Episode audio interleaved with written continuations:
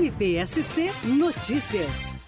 Aconteceu em Rio Negrinho sessão do Tribunal do Júri que condenou Elias Mariozan Martendal a 20 anos, 7 meses e 15 dias de reclusão em regime inicial fechado e a suspensão de sua habilitação por 2 meses e 6 dias. Conforme relata a ação penal pública, no dia 19 de dezembro de 2021, o réu, ao dirigir embriagado, tirou a vida de duas pessoas, uma delas, uma criança de 5 anos, e feriu outras seis na BR-280, na cidade de Rio Negrinho, no Planalto Norte catarinense. Os familiares das vítimas acompanharam toda a sessão do Tribunal do Júri. Eles vestiam camisetas com fotos e mensagens pedindo justiça. Após a sentença, Michelle Binderman, mãe da menina de 5 anos que perdeu a vida no crime, falou pelas redes sociais que está muito satisfeita com o resultado. Era o que eu esperava, 20 anos e 7 meses de regime fechado, mas eu estou muito em paz, muito tranquila com essa decisão, porque a defesa tentou a todo momento mudar para culposo. Culposo seria assim, ok você beber e dirigir, desde que você não queira matar ninguém.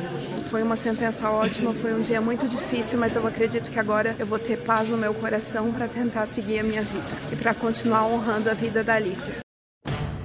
MPSC Notícias. Com informações do Ministério Público de Santa Catarina.